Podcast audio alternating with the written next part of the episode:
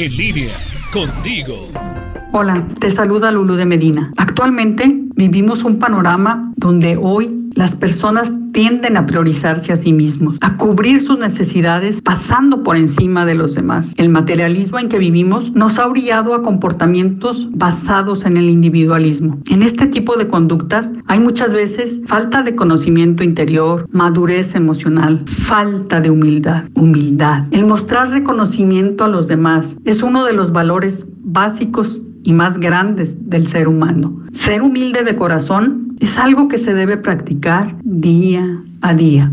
Es aprender a llevar una vida sencilla, descubriendo el valor de lo que es importante. Amor, amistad, felicidad. Es saber reconocer y saber perdonar. Humildad no es ser orgulloso ni soberbio. Es no actuar en el trabajo, en las relaciones con prepotencia, con arrogancia. Cuanto más humilde sea uno, tanto más prudente y tranquilo será en todos sus actos. Humildad no es debilidad ni es sinónimo de ser pusilánime. Aún los seres más grandes pueden ser un jefe, un padre de familia, debe descubrir el valor de su pequeñez y reconocer las cualidades y el valor de los demás y lograr que estos descubran sus verdaderos valores, sus virtudes. No permitamos que en la vida diaria nos gane la vanidad, la altanería, la arrogancia, el amor propio. Actuemos con sencillez, humildad, reconociendo